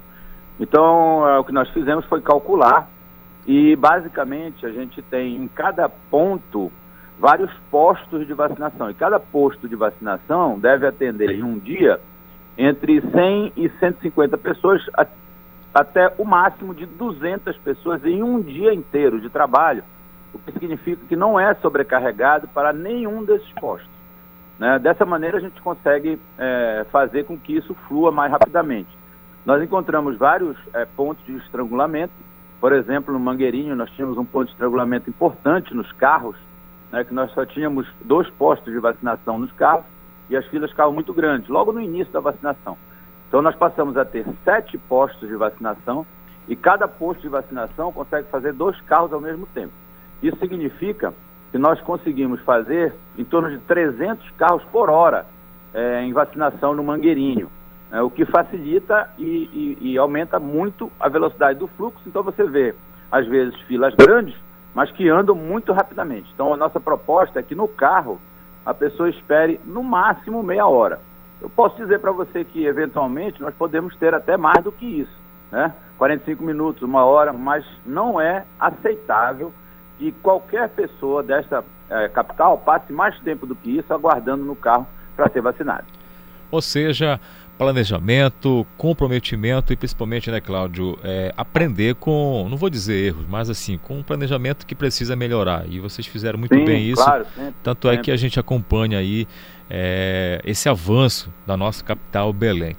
Vamos lá, para o pessoal que está ouvindo agora a gente, nós estamos conversando com o nosso querido Cláudio Salgado, ele que é responsável pela vigilância, saúde da Secretaria Municipal da nossa capital, Belém. E o Cláudio está falando a respeito desse avanço que Belém está tendo se comparado com outras capitais do Brasil. E vamos lá, Cláudio, o pessoal está participando já aqui através do nosso WhatsApp, perguntando a respeito dessas etapas anteriores que tivemos. Por um acaso, né, aquele idoso que teve ali o seu momento de idade para tomar vacina não tomou, não buscou nenhum ponto de acesso à vacinação. O que, que ele pode fazer? Ele pode procurar né, agora ainda é um posto para se vacinar, ou de repente aquele idoso que tomou a primeira dose, aí foi chamado né, pela idade dele e ele passou batido, não conseguiu tomar a segunda dose. Como é que está funcionando aí esses atrasos, não por parte de vocês, mas por parte das pessoas que de repente não prestaram atenção, não tiveram a oportunidade né, de se inteirar do assunto, ou ficaram com medo por conta das fake news e que agora resolveram tomar a primeira dose, ou volto a dizer, tomou a primeira dose, ficou né, naquele disse-me-disse que agora resolveu tomar a segunda dose? É, nós, nós entendemos que existem é, imprevistos, né? É, e existem, acho que, como você bem colocou, pessoas que estavam na dúvida se iriam tomar ou não e que agora resolveram que vão tomar, já vendo que, que há e houve e, e continua tendo uma diminuição é, nas, nas internações né, dos, dessas pessoas acima de 60 anos, claro, já refletindo alguma coisa relacionada à vacinação. Então, a gente tem dito, inclusive, sempre, e aí vou aproveitar para reforçar aqui com você, é, que a, a, qualquer pessoa, que qualquer pessoa pode é, procurar os nossos pontos de vacinação, é, o idoso, por exemplo, que que não, não conseguiu ser vacinado por algum motivo, estava doente na época, estava viajando, alguma coisa desse tipo, ele pode, quando a gente abre novamente o ponto de vacinação, ele pode a qualquer momento procurar qualquer um desses pontos que ele uh, será vacinado. Ele é de uma fase anterior e todos os que estão em fases anteriores, na hora que nós abrirmos o nosso ponto de vacinação para uma segunda fase, como é o caso que vai acontecer agora para as comorbidades, o idoso pode procurar é, o ponto de vacinação para ser vacinado. Ainda falando sobre é, logística, vocês também estão trabalhando né, no atendimento domiciliar. Como é que a, a, a, população, aquela família que tem um idoso, que não pode até o posto de vacinação, pode fazer para ter acesso a essa vacinação? E agora, principalmente, né, com esse público onde também vai atender especificamente as pessoas que têm problema de saúde aí, que muitas vezes não conseguem sair de casa. Correto. É, nós temos um, um, grupo, nós, nós fizemos um, um, grupo chamado Vacina em Casa. É, é, um grupo de enfermeiras e técnicas de enfermagem, junto com os nossos carros e os motoristas, que vão até a casa das pessoas para vacinar, aquelas que estão acamadas, né? E que não podem sair por algum motivo, e como você bem falou agora, essas é, comorbidades, é, existem pessoas nessa situação também, e eles têm que acessar a, página da SESMA ou da Prefeitura e lá tem um link uh, para o Vacina Belém para que a pessoa possa fazer o seu cadastro. Ele faz o cadastro, ele ou ela faz o cadastro, ou o responsável pela pessoa faz o cadastro e justifica por que, que nós temos que ir na casa.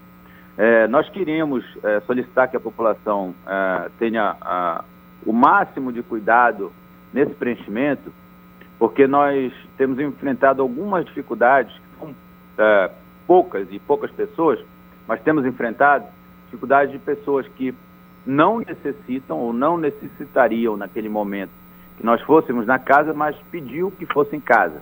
Né? Esse é um, um dos problemas. Né? Essa pessoa é uma pessoa que, ou essas pessoas eram pessoas que poderiam ah, ir caminhando ou com a ajuda de alguém até o, a unidade de saúde, até o posto de vacinação, desculpa, mas acabaram por chamar em casa por ser mais fácil, mais tranquilo. Esse é o primeiro ponto. O segundo é que nós tivemos chamadas de pessoas e quando nós chegamos na casa, a pessoa perguntou qual era a vacina e diante da resposta, que seria Coronavac, ah, ela falou que então não faria naquele momento, iria aguardar uma outra vacina porque não acreditava na Coronavac. Então, Veja que isso despende um tempo, nós temos que sair do local, ir até o local da pessoa para vacinar e você chega lá e há uma negação da vacina e nós poderíamos, naquele tempo, ter vacinado outra pessoa. Então, é, nós solicitamos à população que realmente aqueles que precisem podem fazer o cadastro. Nós já vacinamos nesse, nesse período quase 2.500 pessoas, a maioria delas já com a primeira e com a segunda dose, ambas as doses nós indo até a casa da pessoa para vacinar. Então o sistema está funcionando, nós vamos continuar fazendo isso ao longo do tempo e está e vai ser aberto à medida que a vacinação continue. Então ele está aberto agora para pessoas acima de 60 anos, 60 anos para cima, mas assim que nós começarmos as comorbidades e definirmos as idades, ele também será aberto para que aquela pessoa que tenha uma eventual comorbidade, que esteja acamada, possa solicitar a nossa ida, que a gente vai para vacinar em casa. Certo, Cláudio. Muito bem colocado. É isso. A gente pede, inclusive, para quem nos ouve aqui, que se for buscar esse serviço, possa ter a responsabilidade, né? A gente isso. sabe que isso atrapalha, como você disse, bastante o trabalho de vocês, que já está sobrecarregado e que chegar no endereço, né, que é de difícil acesso e de repente ter essa negação ou esse tipo de trote, né, podemos dizer assim, é, não é legal não. Então que as pessoas possam ter o comprometimento, a responsabilidade. Tá tão difícil tomar a vacina, vacinar, a chegada de vacina, então se chegou, tá aí na sua idade, é importante tomar essa vacina é, e, e, continuar fazendo, né, seguindo os protocolos dos órgãos de saúde. Mas vamos Mas lá, Claudio. Tivemos, viu, viu Kelvin? Nós Sim. tivemos uma, uma surpresa aí com o grupo de 60 a 69 anos, porque nós estávamos com aproximadamente 10% das pessoas que tinham tomado a primeira dose que não compareceram para a segunda dose. E nesse grupo de 60 a 69 anos, isso não chegou a 4%, que é muito baixo. Né? Nós tivemos uma, uma ida aos pontos de vacinação para vacinar é, de praticamente todos os idosos que tinham tomado a primeira dose, o que é muito bom, tanto individualmente para o próprio idoso que está tomando, quanto para a população em geral, porque bloqueia a sim, propagação sim, do vírus. Com certeza. A gente está falando ainda de próximos passos, passos, Cláudio. É, você falou agora que vai estar chegando a esse público, né, de pessoas que têm comorbidade, mas fala para a gente é, a meta de vocês agora. É, claro que vocês dependem da chegada de é, novos lotes de, de vacinas, né, que vem do governo federal, chega para o governo do estado, que é distribuído, né, não só a capital Belém, como todas as regiões do estado. Né? Qual a meta agora daqui para esse mês que está findando, para o mês que vem, caso chegue mais doses de vacina? Olha, a ideia é que a gente vá diminuindo a idade e vá vacinando as pessoas com é, uma certa idade e a comorbidade. Então, por exemplo, 59 anos com alguma comorbidade. Então, uma hipertensão severa ou diabetes, por exemplo. Esses grupos são os grupos grandes. Sim. Então, os grupos grandes, nós não temos como chamar, por exemplo, ah, de 50 a 59 anos, porque nós não vamos ter vacina para todos e uma coisa que nós estamos zelando é para que ninguém chegue nos nossos pontos de vacinação e saia sem vacinar. Todos aqueles que tenham sido chamados sejam vacinados. Então a gente deve baixar a idade a 59, 58 e ir sentindo o público, porque nós não temos o número exato de pessoas com comorbidade nessas faixas etárias. Nós temos assim um, uma proposta de número, mas ela pode variar muito. Essa é, é uma das situações, que são os grupos maiores. Eu falei para você, hipertensão e diabetes. Nós temos grupos menores, né, que nós deveremos vacinar todos. Por exemplo, os renais crônicos, são as pessoas que fazem, é, que fazem hemodiálise em Belém, e moradores de Belém que fazem hemodiálise. Aí nós estamos falando, hoje, de aproximadamente 800 pessoas. Essas pessoas nós deveremos vacinar todas, independente da idade, todos que tiverem de 18 a 59 anos devem ser vacinados. Temos os transplantados, por exemplo. Temos a fibrose cística, que é uma doença é, mais rara. Né? Temos esclerose lateral amiotrófica, que também é uma doença mais, rápida, mais rara. Então, esses todos, nós deveremos vacinar, todos eles, independente da idade, porque a gente acha que eles são realmente prioridade e nós devemos é, vacinar. Os grupos maiores, nós vamos é, descendo com a idade à medida que nós formos tendo vacina. Muito legal, Cláudio. A gente fica bastante animado quando a gente vê esse avanço. É claro que se tivesse mais doses de vacina, a gente estava com um quadro muito melhor, mas a expectativa é que outras vacinas que a Anvisa poderá liberar em breve, inclusive com vacinas, inclusive brasileira, né? Tanto do Butantan como a outra também, que está sendo já testada.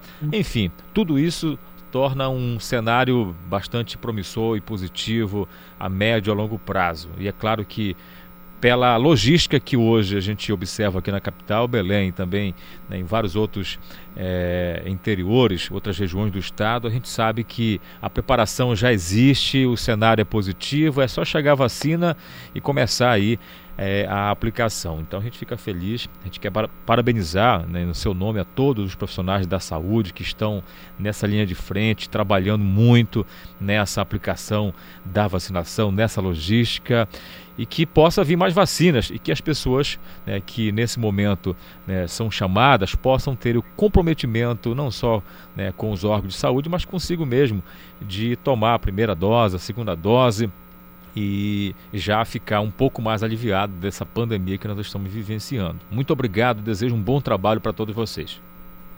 Correto. Obrigado, Kelvin. Obrigado pela oportunidade também de falar com, com você. Obrigado pelas palavras. Nós sempre temos falado isso, né? Os nossos profissionais de saúde, eles chegam cedo no, nos pontos de vacinação, começam a trabalhar antes das nove, normalmente sete e meia, quinze para as oito, oito horas, a gente já está abrindo começando a vacinação, isso vai embora até 17 horas. É um trabalho árduo no dia a dia, mas é satisfatório para todos nós e nós agradecemos sempre que há essa possibilidade a esses profissionais que estão aí é, trabalhando no que nós chamamos também de linha de frente, que é essa vacinação da população que nós gostaríamos de fazer em massa, mas que nós temos que fazer assim aos pedaços por conta dessa dificuldade que nós temos com a própria vacina. Muito obrigado.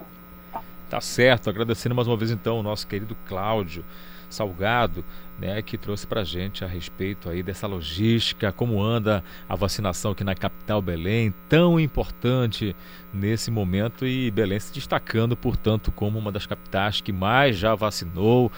E logo, logo, mais vacina chegando. Inclusive, foi anunciado agora na última sexta-feira a chegada de novas doses que o governo do estado já conseguiu enviar para várias regiões do estado para vacinação continuar. Isso é muito importante. Olha, agora há pouco eu falei a respeito do Renda Pará, que já começa a ser pagos para as pessoas que fizeram cadastro, conseguiram lá o acesso e que agora vão receber essa ajuda do governo do estado. A gente vai saber com mais detalhes, direto da redação ao vivo, com o nosso querido Marcelo Alencar. Marcelo, vamos lá. Informação Exatamente, boa para a gente, né? Exato, Kelvis. É, o Renda Pará e o Fundo Esperança fazem pagamentos hoje, certo? Hoje, amanhã e no próximo dia 3 de maio.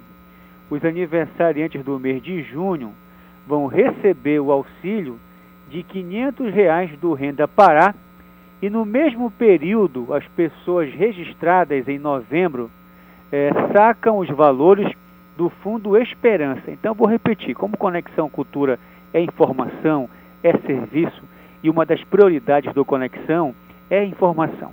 Hoje, amanhã e no próximo dia 3 de maio, os aniversariantes do mês de junho vão receber o auxílio de 500 reais do Renda Pará e no mesmo período, as pessoas registradas em novembro sacam os valores do Fundo Esperança. Kelvis, esse intervalo tem a ver com a organização do pagamento do funcionalismo público estadual. O novo período de pagamentos acontece em virtude da mudança no cronograma feita para garantir a segurança dos beneficiários e um acesso sem filas ou aglomerações. As agências funcionam inclusive aos sábados, de 8 horas da manhã às 2 horas da tarde, exclusivamente para atendimento dos dois programas emergenciais. Também foi providenciado o aumento de funcionários para realizar triagens e auxílio aos usuários nas unidades bancárias o pagamento do auxílio de 100 reais do Renda Pará teve seu calendário encerrado nesta sexta-feira, dia 23 de abril. Até o momento, a categoria beneficiada com o valor de 500 reais alcançou mais de 66 mil pessoas e pagou o montante de 33 milhões 167 mil reais. Por sua vez, o Fundo Esperança entre pessoas físicas que receberam 56 milhões 824.842,40 e pessoas jurídicas beneficiadas com 56 milhões 276 mil 242 reais e 38 centavos. Pagou um total de 113 é, milhões 101 mil e 84 reais e 78 centavos. Marcelo Alencar, diretor da redação é, do Rádio Jornalismo, para o Conexão Cultura, retorna com vocês no comando Kelvis Ranieri. Muito obrigado, Marcelo. Daqui a pouco você volta para falar de um outro assunto importante, dessa vez do auxílio emergencial, que hoje é dia de quem recebe o Bolsa Família. Já já a gente vai explicar melhor para você aí é, dessa, é, desse orçamento, né, dessa ação do governo federal, né, que está, apesar de bem pouquinho, mas já ajuda um pouquinho também as famílias que estão sofrendo nessa pandemia. Não está fácil para ninguém, não, meu amigo, não está fácil. Vamos continuar aqui com os nossos colegas da Rede de Cultura de Comunicação. Olha só, a SESMA apreende animais capturados de forma ilegal em Tucuruí. O Felipe Feitosa tem mais informações para gente. Mais de 200 quilos de pescado, 40 quilos de carne de jacaré e dois pirarucus vivos adultos que é uma espécie ameaçada de extinção, foram apreendidos pela Secretaria Estadual de Meio Ambiente e Sustentabilidade. A operação foi feita na última sexta-feira na região de unidade de conservação Lago de Tucuruí. As ações também tiveram participação de outros institutos, por exemplo, o Iderflor Bio e também a Polícia Militar. No trabalho também foram capturados 44 aves, 3 quelônios, além de instrumentos de pesca e materiais de caça que são proibidos por lei. Por exemplo, mais de 16 mil metros de rede de malhadeiras, oito motosserras, oito arpões, quatro motores rabeta e cerca de 50 gaiolas e também uma arma de fogo. O pescado que foi capturado em condições adequadas para o consumo foi doado para comunidades carentes da região. Os outros animais foram libertados na natureza. Felipe Feitosa para o Conexão Cultura. Muito obrigado, Felipe. Tem que ter consciência, né, gente? Vamos ter consciência. Esse negócio de captura, de vendas, né, comércio legal de animais não é legal. Ontem assistindo um jornal em uma emissora de TV que passa aos domingos e mostrou uma reportagem completa a respeito dos animais que estão sendo caçados mortos, comercializados, e a preocupação é com as novas gerações. Acredite, tem muita gente que está nascendo agora, né, ou que vai nascer, que não vai conhecer, não vai ver assim de perto esses animais, só apenas por vídeos e fotos, por conta da ação inconsequente do ser humano importante a gente respeitar, viver nesse equilíbrio. Olha, ainda falando a respeito das notícias da região sul, sudeste do estado, uma chuva forte causou danos à rede elétrica do município de Canaã dos Carajás, sudeste do Pará. No último domingo, portanto ontem, dia 25, o temporal assustou moradores e deixou parte da cidade no escuro. Imagens, para você ter uma ideia, divulgadas do temporal mostram pequenos incêndios causados por explosões de transformadores de energia. Não houve registro de feridos, graças a Deus. A Prefeitura Municipal informou que a rede elétrica ficou danificada e que parte da cidade ficou sem luz. A situação só foi controlada com a chegada do Corpo de Bombeiros nos lugares com danos maiores. Olha a situação aí, meu amigo. Temporal e quando a chuva vem, vem forte com ventos. Não tá fácil não. 9 horas 30 minutos agora, mais um intervalo. Daqui a pouco a gente volta. Vamos falar de futebol e outros assuntos ainda hoje no nosso Conexão Cultura. Estamos apresentando Conexão Cultura.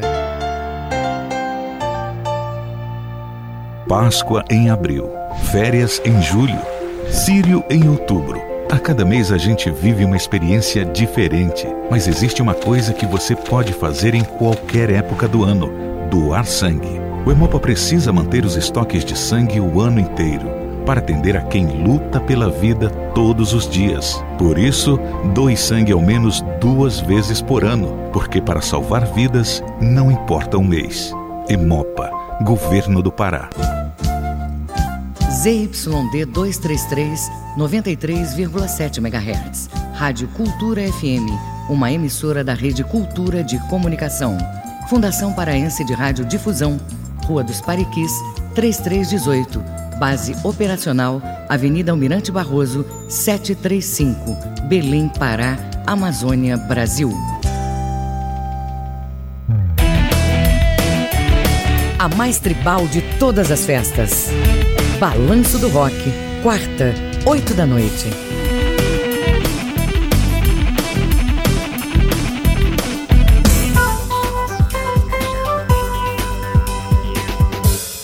Voltamos a apresentar Conexão Cultura.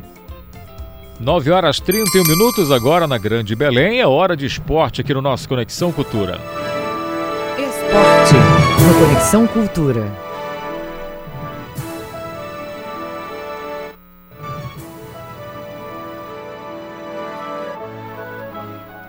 E para falar de esporte, nada melhor do que ele, o nosso Pelé do esporte aqui no nosso estado do Pará, Ivo Amaral. Ivo, muito bom dia para você, amigão. Como foi o seu final de semana? Me conte tudo.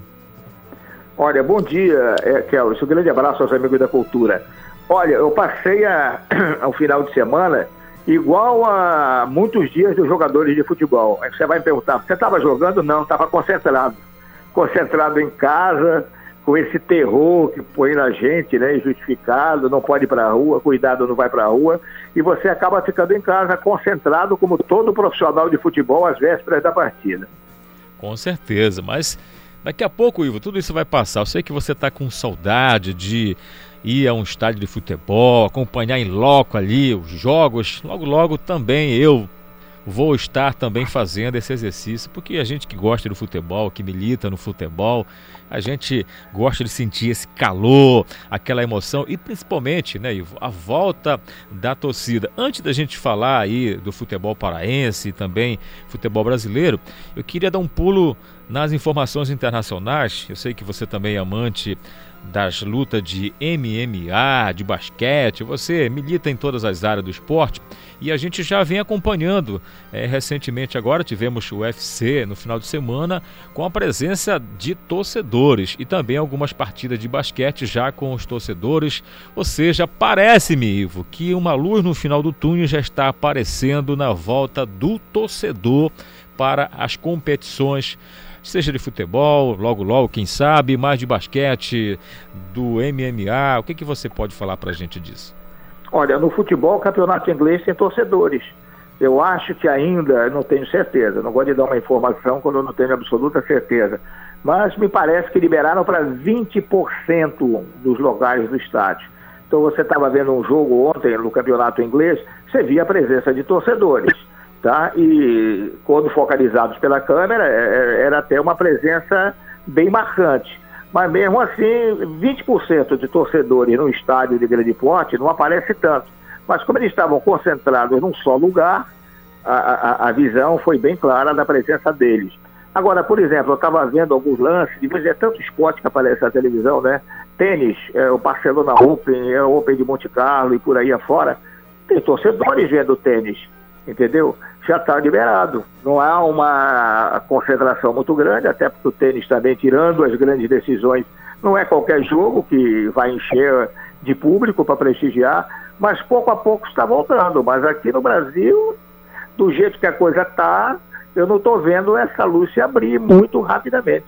Eu só me lembro daquele Mandetta, que eu fiquei com ódio do Mandetta, quando ele disse a certa altura que a partir de 15 de maio em diante ia cair inteiramente o negócio, mas a gente tinha que ter paciência, esperar até 15 de maio. Olha aí, já estamos chegando em 15 de maio do ano que vem e é, o problema já continua. De ano. É verdade, Ivo. Mas vamos lá, a gente fica aguardando aí, quem sabe, logo logo, seja de forma ainda muito tímida, o retorno do torcedor ao campo de futebol e outras competições.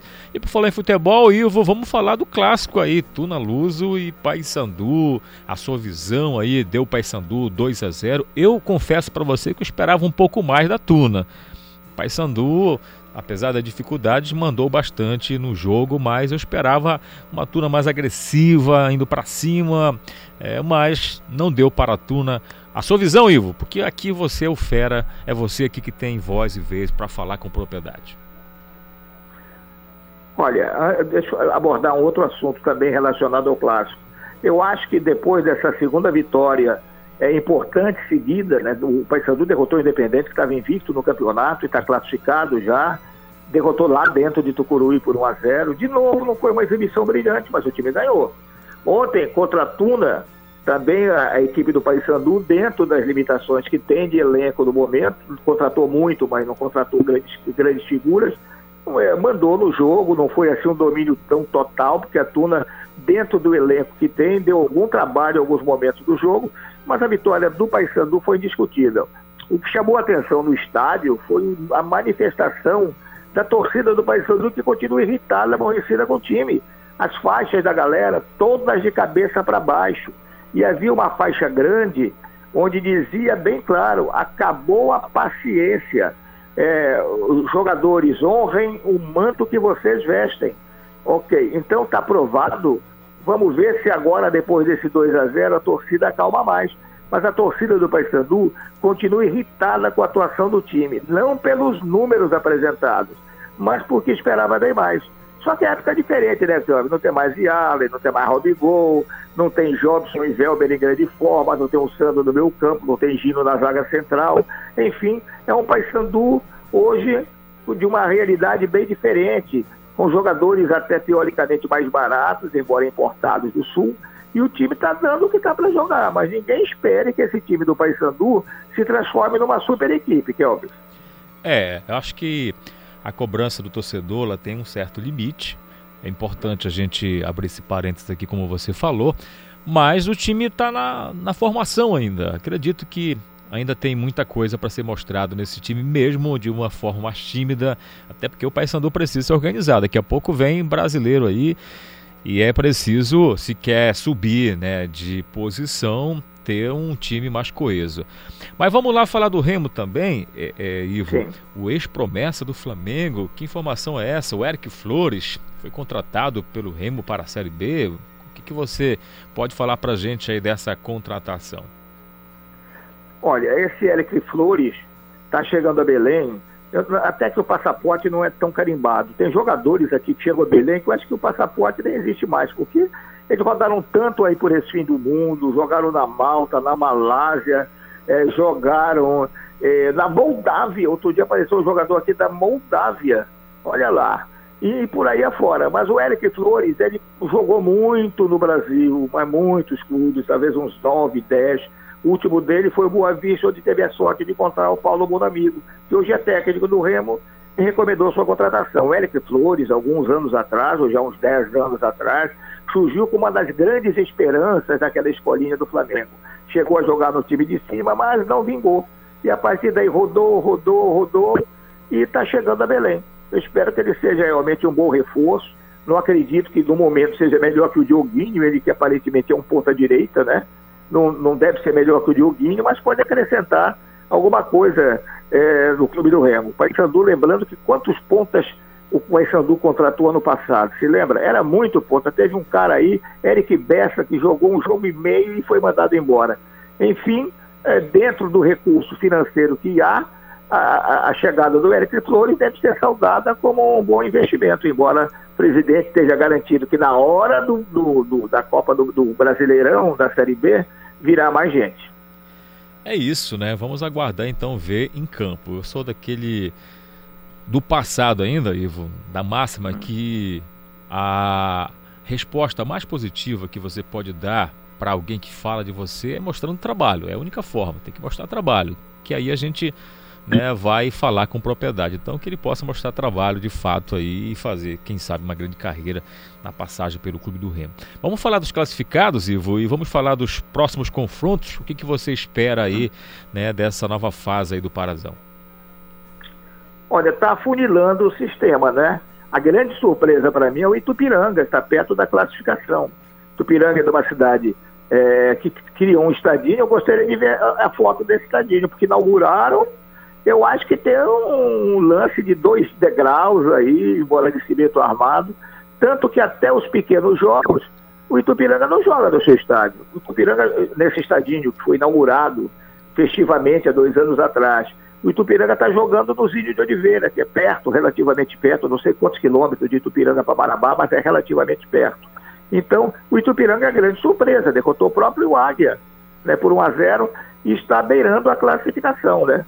Deixando para trás clubes como o Castanhal, como o Bragantino, o próprio Águia, que ainda brigam para chegar lá. Então a gente espera que essa turma que vai para a fase final do Parazão, junto com aqueles que estão esperando, é, tornem a competição bem competitiva, bem equilibrada. Eu acho que isso vai acontecer no campeonato deste ano. Certo, Então vamos informar aqui os nossos ouvintes. Dia 28 do 4, às três e meia da tarde, teremos Castanhal e Carajás. É, no dia 28 também, mesmo horário, teremos Tunaluso e Bragantino. E também no mesmo horário teremos aí Paragominas e Clube do Remo. Você arrisca algum placar aí para esses jogos? O Remo vai jogar em Paragominas. Então, o Paragominas está desesperado aí para para ainda conseguir a classificação de depois, depois de ter sido considerado cada fora do baralho, né? Eu diria que em cravar um palpite sim, porque o Remo já está classificado, né? Sim. A gente fica na dúvida, vai jogar com o time integral, vai poupar esse ou aquele. Eu sempre fui contra essa coisa de estar tá poupando os jogadores. Quando há um intervalo bem razoável do jogo para o outro. Agora, por exemplo, eu concordo, porque campeonato paulista, os clubes estão jogando de dois em dois dias, dois em dois. E se vê um compromisso mais sério internacional, é compreensível essa poupança de jogadores. No Campeonato Paraense não foi necessário até agora. Eu acho que o Remo, é, mesmo poupando o outro, vai para Paragominas com uma dose de favoritismo. Se eu fosse cravar, tem que ser duplo, né? Tem que ser Remo e empate. Agora o outro qual é? Tuna Bragantino, né? É, é, teremos é, Tuna Luz e Bragantino e teremos o primeiro jogo aí é, nessa, na verdade, mesmo horário, né? Teremos aí o Castanhal com o Carajás. Isso tudo dia 28, às três e meia da tarde. Olha, porque eh, Castanhal está buscando a classificação, né? Sim. O Carajás me parece que não está de todo eliminado, mas é uma tarefa tem chance, tem chance. difícil. É, dependendo então do é resultado. lógico que jogando em casa, embora que não seja público, né? O Castanhal também não tem fracassado em seu estádio. Mas a vitória está mais perto do Castanhal, inegavelmente. E tu na Luz e Bragantino aí, jogo de gente grande aí, tem, vai ter briga. Essa é uma parada complicada, porque o Bragantino, ainda que não esteja correspondendo inteiramente, tem um elenco forte, não é? Tem um elenco muito forte. E a Tuna vai jogar pela honra da campanha que está fazendo, se reabilitando perante a sua pequena torcida. E é uma parada muito difícil, né? Eu acho que é o tipo do jogo do empate, a Tuna não vai arriscar muito, o Bragantino precisa desesperadamente da vitória. Enfim, deve ser um duelo bem dramático, talvez o mais equilibrado que haja nessa rodada até aqui. Tá certo, Ivo Amaral. Semana está começando. Amanhã a gente vai bater novamente esse papo de esporte aqui no nosso Conexão. Desejo para você uma excelente semana. Muito obrigado pela sua participação. Valeu, Kelvis. Grande abraço a você, os amigos da cultura. É isso. 9 horas e 43 minutos agora. Tá aí, portanto, então, e você, claro, acompanha tudo sobre o Parazão da sua TV Cultura e também pelo portal Cultura. Fique à vontade. Importante. Boa sorte a todos que estão lutando pela classificação, aos nossos clubes paraenses. Muito importante aí, com certeza absoluta. E a gente né, levar essa alegria nesse momento de pandemia. Você assiste na sua casa com total qualidade a transmissão da TV Cultura. Olha, o auxílio emergencial começa a ser pago hoje para quem é do Bolsa Família. O Marcelo Alencar, direto da redação, tem mais detalhes para a gente. Marcelo, com você. Exatamente, Kelvis. Os beneficiários do Bolsa Família, com o número de inscrição social NIS terminado em 6, recebem hoje a primeira parcela do auxílio emergencial 2021.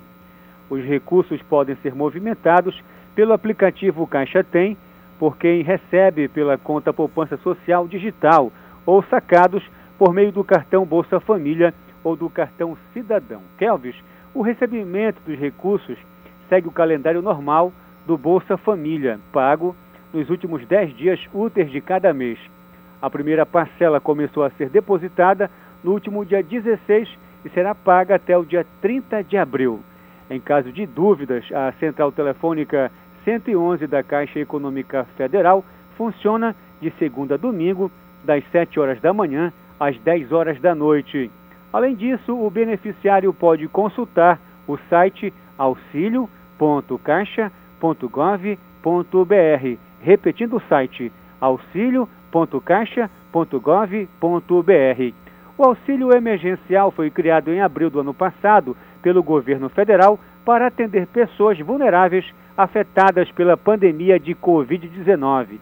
Ele foi pago em cinco parcelas de 600 reais ou de 1.200 reais para mães chefes de família monoparental e depois estendido até o dia 31 de dezembro de 2020 em até quatro parcelas de 300 reais ou de 600 reais cada. Neste ano, a nova, a nova rodada de pagamentos durante quatro meses prevê parcelas de 150 reais a 375 reais, dependendo do perfil. As famílias, em geral, recebem 250 reais. A família monoparental, chefiada por mulheres, recebe 375 reais. E pessoas que moram sozinhas recebem 150 reais. Pelas regras estabelecidas, o auxílio será pago às famílias com renda mensal total de até três salários mínimos, desde que a renda por pessoa seja inferior a meio salário mínimo. É necessário que o beneficiário já tenha sido considerado elegível até o mês de dezembro de 2020, pois não há nova fase de inscrições. Para quem recebe o Bolsa Família, continua valendo a regra do valor mais vantajoso, seja a parcela paga no programa social, seja a do auxílio emergencial. Quem recebe da poupança social digital pode movimentar os recursos pelo aplicativo Caixa Tem. Com ele é possível fazer compras na internet e nas maquininhas em diversos estabelecimentos comerciais, por meio do cartão do débito virtual e QR Code. O beneficiário também pode pagar boletos e contas, como água e telefone, pelo próprio aplicativo ou nas casas lotéricas. A conta é uma poupança simplificada sem tarifas de manutenção, com limite mensal de movimentação de 5 mil reais. Mais informações e mais acessos pelo site auxilio.caixa.gov.br. Marcelo Alencar, direto da redação do Rádio Jornalismo, para o Conexão Cultura, retorna no comando Kelvis Ranieri. Muito obrigado, Marcelo, pelas suas informações. E você que tem o direito aí, é importante então aproveitar. 9 horas e 47 minutos. Vamos falar de Oscar. A festa do Oscar ontem foi chique. O assunto é cinema. É, cinema. Então vamos direto com o nosso querido Pedro Valdez, que tem informações da festa do Oscar 2021. A entrega da 93ª edição do Oscar na noite de ontem marcou por muitas novidades na premiação. Por causa da pandemia, a festa ocorreu em dois lugares diferentes nos Estados Unidos e um em Londres. Mas as novidades não ficaram apenas no distanciamento social. Dessa vez, com maior flexibilidade nas regras, plataformas como Netflix e Amazon conseguiram 30 indicações. Dentre os prêmios destaques, o de melhor animação foi para Soul, da Disney, um filme que fala sobre a trajetória trajetória de um músico negro que tenta realizar um sonho artístico depois de morto. Melhor filme estrangeiro ficou com Drunk, mais uma rodada da Dinamarca. O filme conta a história de um grupo de professores em crise que passa a beber para encontrar a felicidade. A chinesa Chloe Zhao levou o Oscar de melhor direção para Norman Land. Foi a segunda vez em 93 anos que uma mulher ganha em direção. Anthony Hopkins foi o melhor ator do ano pelo filme Meu Pai, onde o veterano vive uma relação de despedida dos filhos na fase final de uma doença. Frances McDormand foi a melhor atriz por Nomadland, que também venceu o melhor filme. A melhor história do ano fala sobre a trajetória de uma mulher em sofrimento que passa a viver como uma nômade moderna dentro de uma van. Pedro Valdez para o Conexão Cultura. É isso, foi linda a festa aí do Oscar, que esse ano falou com todas as tribos, né? Teve uma diversidade bastante grande na premiação, os indicados, e uma festa diferente aí, mostrando que pode sim se fazer uma festa com todos os cuidados necessários nesse momento de pandemia. Olha, o governo do estado lança selo verde nesta segunda-feira. O Felipe Feitosa tem mais informações para gente. O lançamento torna o Pará o primeiro estado a disponibilizar de modo transparente os principais critérios socioambientais da produção agropecuária em seu território. A iniciativa vai ser chamada de Selo Verde e o trabalho é fruto de cooperação entre o governo do Pará e o Centro de Inteligência Territorial.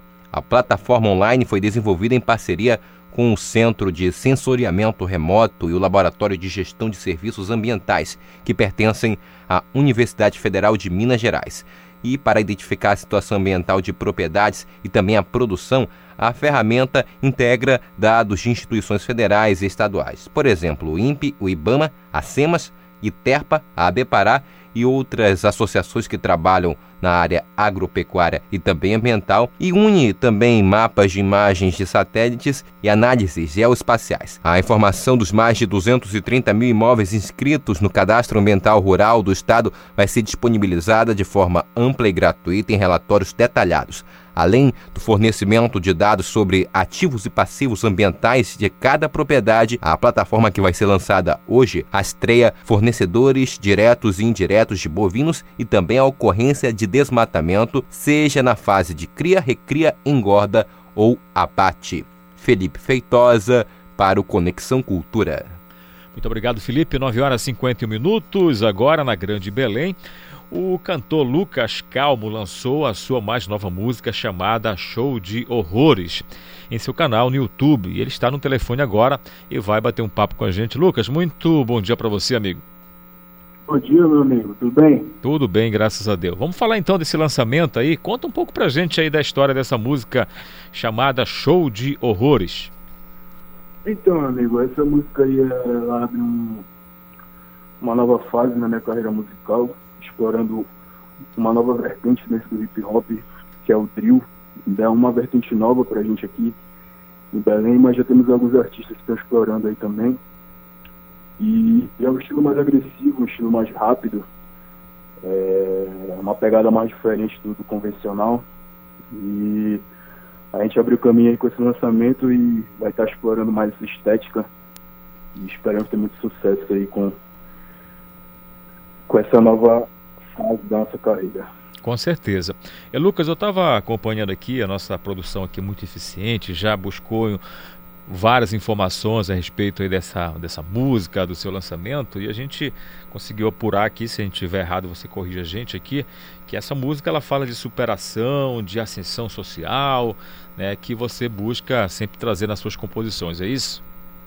É isso, é é, isso é um, um dos pilares do hip hop, né? A gente falar com todo mundo, né? Falar os é, assuntos isso, de momento. Gente, como como como jovens negros de periferia temos ambições e que a gente costuma expor através da arte, né? E aí essa aí não é muito diferente das outras. A gente canta o que a gente pretende, o que a gente almeja, o que a gente pretende alcançar. E emanar boas energias, né? Para que a gente possa conquistar tudo que a gente deseja. O hip hop, né, o rap de modo geral, aqui no estado do Pará, vocês cada vez mais estão conquistando espaço, a exemplo de, de outros estados também, mas como é que anda esse movimento de vocês atualmente, agora no estado do Pará?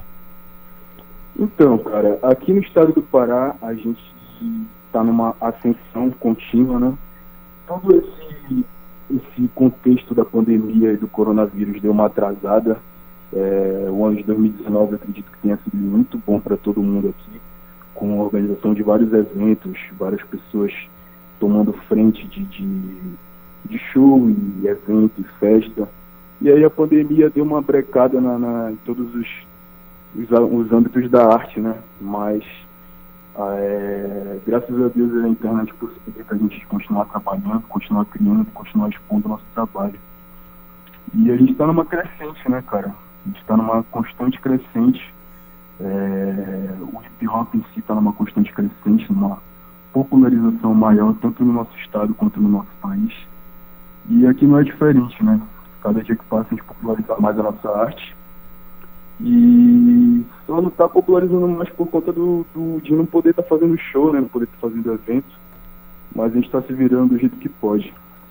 É, com certeza. Agora é se reinventar, né? Logo, logo isso vai passar. E a gente sabe que o hip hop, o rap tem muito essa questão da rua também, né? Essa coisa de Exatamente. estar é, muito próximo das pessoas e, e, esse movimento com certeza a exemplo de outros artistas que têm a sua música também que, que precisa do público também vem sofrendo bastante mas é um momento que todo mundo precisa se reinventar de fato. Fala pra gente quem quiser ter o acesso a esse lançamento a essa música e outras que você já compôs que você já colocou à disposição do público como é que eu posso acessar? Qual o endereço para conhecer um pouco mais do teu trabalho então, eu tenho meu canal no YouTube, Lucas Calmo, só pesquisar lá. Tenho vários lançamentos. É, esse foi o primeiro lançamento do ano, mas é, ainda no primeiro semestre pretendo lançar um videoclipe, uma produção maior. É, pode me acompanhar nas redes sociais também, Lucas Calmo, em todas as redes sociais. Instagram, Twitter, Facebook, página do Facebook, só pesquisar Lucas Calmo. E o perfil no Spotify também, que é a nossa preferência no momento que são as plataformas de streaming. Vocês podem estar acessando lá também para ouvir Lucas Calma. Certo, é só acessar lá então, seguir, compartilhar. É importante, né, Lucas? Essa música importante, tem alguma parceria que você gostaria de falar, agradecer? Alguma parceria com outros artistas, com outras pessoas? Fique à vontade. Tem sim, tem sim. Meu amigo aí que fez a animação 3D. Vou deixar o Instagram dele, é wsullivan, quem tiver interesse em animação, videoclipe, edição de vídeo. É, foi a parceria que eu fiz para esse lançamento. A questão da produção musical eu faço toda sozinho, é, mixagem, masterização, letra, voz, tudo, tudo passa apenas por mim. E esse lançamento foi isso, cara. Foi, foi um foi algo bem caseiro, uma produção bem caseira, porque infelizmente agora a gente não está dispondo de muitos recursos para investir em estúdio, clipe, todas essas coisas, por conta da pandemia também. Mas a gente está trabalhando do jeito que a gente pode, cara. E eu deixo meu agradecimento aí ao meu amigo que fez a, a arte 3D lá pro clipe. E quem tiver interesse em fazer o seu trabalho, só dá uma, uma seguida lá no Instagram do amigo também. Certo. Então tá, Lucas, quero agradecer a sua participação, parabenizar pelo seu trabalho e principalmente desejar boa sorte aí nessa jornada aí na sua música, na sua verdade, naquilo que você coloca aí nas letras, né, à disposição dos ouvintes, né, do público que acompanha você também. E mais uma vez, se você puder dar uma reforçada no endereço para quem quiser acompanhar o teu trabalho. Amém, meu amigo. Eu que agradeço pelo espaço, pela oportunidade. Isso é muito importante para a gente do hip hop. É, Instagram, Twitter, YouTube, só pesquisar lá Lucas Calmo com dois C que vai aparecer lá. Único original. Certo. Valeu, Lucas. Obrigado pela participação. Obrigado, meu amigo. As portas estão abertas aqui para você, para todos os nossos artistas, tá bom? Bom dia, bom trabalho, boa semana para todo mundo. Eu 9 horas. Também. Valeu. 9 horas e 57 agora. A gente vai trazer mais informações, dessa vez com o nosso querido Pedro Valdez, novamente voltando, porque olha só, o presidente do consórcio do Nordeste criticou a Anvisa por demora na aprovação da Sputnik 5. Pedro Valdez tem as informações para gente.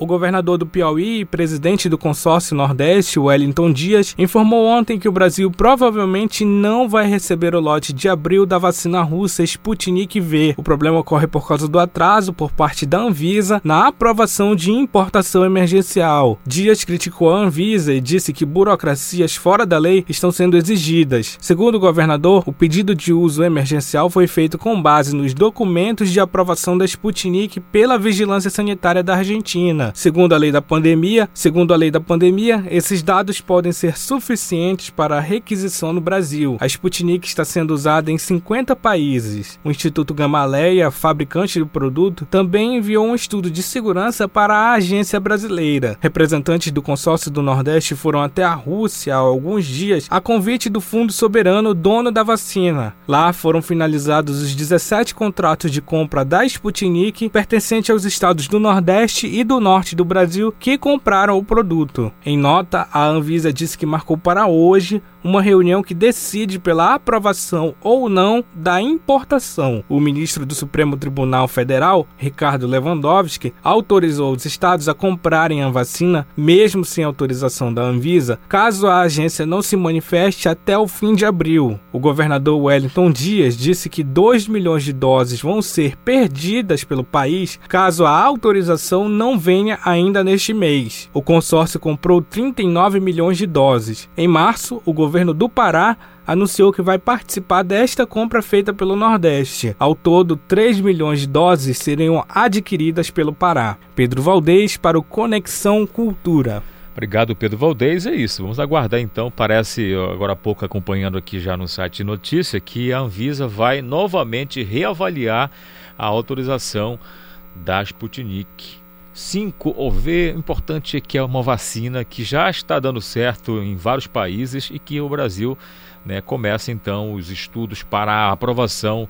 É mais um reforço da vacinação, inclusive para o estado do Pará. Né, o governador já anunciou aqui a compra dessa vacina, só esperando, portanto, a Anvisa liberar. Vem vacina! Tô doido que chegue aí a faixa etária dos 40 anos aí, que eu já vou com o braço assim, ó, pode trazer, pode aplicar aqui a vacina. E olha que eu tenho um medo danado de agulha, mas dessa vez estou sem medo. Quero tomar a vacina, assim como você precisa também tomar se você chegou no público, está né, tá na sua idade, tome a primeira dose, tome a segunda dose, tome a vacina, mas também continue usando máscara, álcool em gel, né, evitando estar muito próximo das pessoas. Tudo isso é muito importante. 10 horas em ponto na Grande Belém. E assim a gente encerra o nosso Conexão Cultura desta segunda-feira, dia 29 de abril. Mas agradecendo o seu carinho, a sua audiência, a sua paciência. Muito obrigado de coração. Se você perdeu o programa, está afim de ouvir o programa, escutar novamente, você que ouviu todo o programa, quer ouvir novamente, compartilhar o programa, você pode ter acesso no Castbox, na página Jornalismo Cultura. Que você possa ter também uma boa semana. Amanhã, logo após o Jornal da Manhã, coladinho, 8 da manhã. Toda a nossa equipe espera por você aqui no Conexão Cultura. Um beijo para todo mundo. Tchau. Aproveite a sua segunda-feira. A Cultura FM apresentou Conexão Cultura.